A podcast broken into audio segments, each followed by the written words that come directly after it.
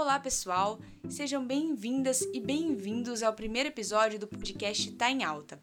Meu nome é Thais Oliveira e neste programa eu pretendo trazer a vocês assuntos relacionados à inovação, tecnologia, empreendedorismo e startups de uma forma simples e educativa.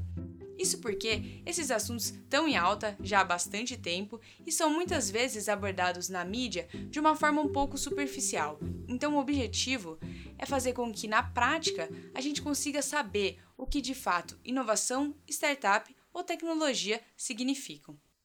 No nosso primeiro episódio, nós vamos falar sobre inovação, uma palavra que de fato, como eu falei, já está em alta há bastante tempo. Nós vamos conhecer definições específicas e técnicas desse termo. E hoje nós vamos contar com a participação da Elisa Coral. Ela é especialista em gestão estratégica de inovação e gerente executiva do Instituto Euvaldo Lodge de Santa Catarina, a instituição da Federação das Indústrias do Estado. Bom, na teoria, a inovação é a implementação de um produto ou um bem material ou serviço que seja novo ou significativamente melhorado. Como exemplos de serviços são aplicativos de mobilidade urbana ou delivery de comida e produto são aqueles que nós podemos adquirir, são os bens tangíveis, como comidas ou roupas. Diariamente, nós usamos produtos e serviços que são grandes inovações, como o motor a combustão, que foi criado lá no século XIX, e os serviços de streaming, como Netflix e Spotify, que mudaram a forma de se consumir as produções audiovisuais. E aí eu gostaria de fazer a primeira pergunta para Elisa. Como que a gente consegue identificar quando uma mudança ou algo criado é de fato uma inovação? É um conceito que a gente utiliza bastante também em relação à inovação é dizer que inovação são mais é, receitas, melhoria de produtividade, redução de custo. Então, se você consegue ter esses resultados, você pode caracterizar sim melhorias como inovação. E as inovações, elas se encaixam em duas categorias: as incrementais e as disruptivas. As incrementais são aquelas em que vão sendo introduzidas pequenas atualizações aos poucos em um produto ou processo. Para a gente conseguir entender, eu trouxe um exemplo de quando a gente tem uma atualização de software no celular. A gente fica um pouco perdido porque muda a cor da interface do celular, muda o design dos aplicativos, e essas são pequenas atualizações que vão sendo introduzidas aos poucos e de tempos em tempos. Se você modificar um processo, se você modificar um produto de forma que te traga resultados, por exemplo, aumento de vendas, melhoria de produtividade, você fez algo incremental, ou seja, não é, não é disruptivo, mas te traz resultado. E aí a diferença entre a inovação incremental para a inovação disruptiva é que a inovação disruptiva ela transforma o mercado e ela transforma as relações de uma forma radical. E um exemplo que eu trouxe aqui é o do Netflix. Eu sei que é um exemplo bem batido, mas é que é uma história muito interessante que se encaixa muito nessa questão da inovação disruptiva. O Netflix, desde o começo, ela é uma empresa inovadora, porque começou lá no final da década de 90 eles alugavam através do correio. Então você assinava, você tinha ali um clube de assinatura, recebia os DVDs pelo correio e você mandava pelo correio. Em 2003 já existia ali um site em que você podia criar listas de interesse e o Netflix já te recomendava quais filmes ele achava que você poderia gostar a partir dessa lista de interesse. Então, o, resto da história a gente já sabe. O Netflix começou a crescer em 2007, que chegou realmente, começou o streaming e o Netflix deixou de lado essa questão do aluguel. E aí hoje a gente vê essa gigante da Netflix que revolucionou de fato o mercado, que foi realmente fazendo inovação através de inovação, mas transformou totalmente o mercado do consumo de produções audiovisuais. Quando eu dou esses exemplos, eu falei sobre celular, falei sobre aplicativos, falei sobre o Netflix, falei sobre streaming, e é muito difícil a gente falar sobre inovação e não relacionar a inovação com o meio digital. Então, Elisa, eu queria te perguntar, como a gente pode perceber a inovação além desse meio digital? A inovação, ela pode e deve ser olhada do ponto de vista do mercado. Então, um exemplo que pode ser utilizado é a, é a rede Starbucks. O que, que a Starbucks vende? Alguns poderiam dizer que vende café, mas na verdade não. né? Você tem toda uma experiência diferente. Então, inovação, ela não necessariamente precisa de uma tecnologia nova, ela precisa de um conceito novo. E isso pode ser considerado uma inovação é, disruptiva para o mercado. Agora que a Elisa comentou aqui de como que tem essa percepção da inovação em outras áreas, além da tecnologia, além do digital, é legal comentar que a inovação ela pode ser dividida em quatro tipos: produto, processo, organizacional e de marketing. De produto a gente já conversou um pouco, mas falando de uma forma mais específica, uma inovação de produto, ela acontece quando se cria um novo produto e se introduzem melhoramentos significativos que têm relação a características técnicas, de software ou de facilidades de uso. Para dar um exemplo de inovação de produto, a gente pode falar do avião, que foi desenvolvido há mais de um século atrás. E imagina lá uma revolução que foi esse meio de transporte, que conseguiu mudar tanto a forma de se viajar quanto de se transportar carga e ainda foi usado em guerras. O avião é o meio de transporte mais rápido do mundo, que até hoje sofre as inovações de produto, porque as empresas de aviação desejam que o seu desempenho seja sempre melhorado. Se a gente for falar de uma inovação de processo, a gente vai falar do melhoramento a criação de habilidades ou equipamentos que visam o melhor desempenho de uma indústria, por exemplo.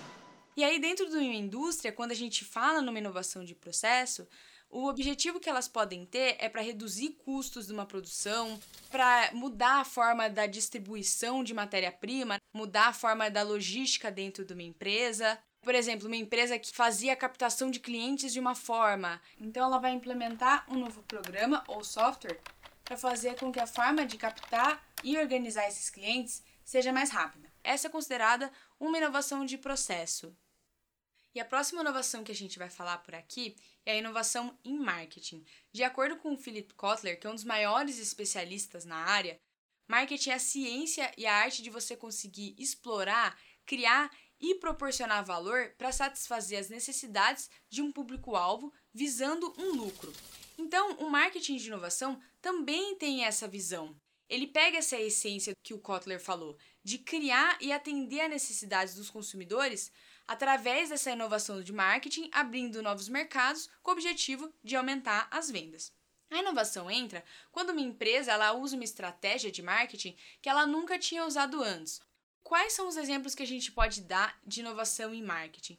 Quando uma empresa muda o design de uma embalagem, ela muda sua identidade visual, muda um logo. E tem um exemplo muito interessante até que eu descobri estudando para fazer o podcast. Quando uma empresa muda um influencer, uma influencer ou garoto propaganda, garota propaganda que a representava para uma outra determinada pessoa, isso pode ser considerada uma inovação de marketing. Por último, mas não menos importante, nós temos a inovação organizacional. Ela é a implementação de um novo método organizacional nas práticas de negócio de uma empresa. A empresa pode fazer a implementação de uma inovação organizacional tanto no seu local de trabalho quanto nas suas relações externas de trabalho.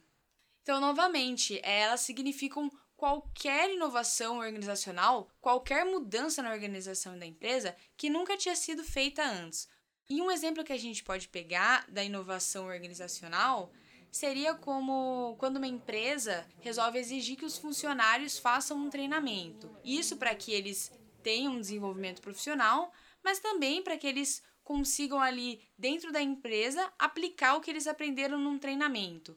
Ou, por exemplo, se eles não usavam um tipo de planilha e essa, essa planilha vai ajudar na organização, na estruturação da empresa. Isso também é considerada uma inovação organizacional. E é muito interessante também que uma das características para denominar a inovação organizacional é o uso de ferramentas e habilidades que proporcionem aos colaboradores uma autonomia, uma facilidade para que eles possam tomar decisões. Então, nessa pandemia, eu acredito que muitas empresas tenham praticado, tenham introduzido a inovação organizacional pelo fato de terem que usar mais ferramentas como Google Meet, aquele Slack, o Trello, porque aí proporcionaram mais autonomia para as pessoas, para as pessoas se comunicarem. Bom, nós falamos muito sobre as inovações, como elas se desempenham nos negócios, nas indústrias, nas empresas, mas o que está mais em alta, que tem muita gente falando, Elisa, é como nós podemos inovar de forma individual. Isso é possível? É, se nós olharmos no dia a dia o que, que po podemos melhorar na nossa vida, né, nós, nós vamos também ser mais inovadores. E a inovação ela tem que começar no indivíduo mesmo. Nós temos que olhar o mundo de diferentes perspectivas, é, sonhar, desenvolver projetos, fazer diferente. O que, que eu posso fazer diferente hoje? É, isso ajuda demais os indivíduos e, consequentemente, ajuda as empresas e as organizações, porque é a partir das pessoas é que a inovação acontece. No primeiro episódio do podcast Tá em Alta, nós vimos como a inovação está de fato presente nas indústrias, nos mercados, mas como ela também está muito próxima de nós no nosso dia a dia, seja em produtos, serviços, aplicativos. Mas é muito interessante também que, apesar de a gente ter conhecido a inovação, seus lados mais técnicos e todos esses exemplos, é muito bacana saber que esses conceitos grandiosos aplicados na indústria também podem ser aplicados no nosso dia a dia. A gente pode pensar como trazer essas inspirações da inovação para fazer com que nós consigamos ser mais produtivos, ter um melhor desempenho no que nós realizamos. Ah, e se você gostou bastante de ver a inovação por esse lado, você pode também conferir uma grande referência do meu trabalho, que foi o Manual de Oslo, um manual que fala sobre as diretrizes técnicas da inovação. Ele está disponível de forma gratuita na internet e possui algumas versões em português.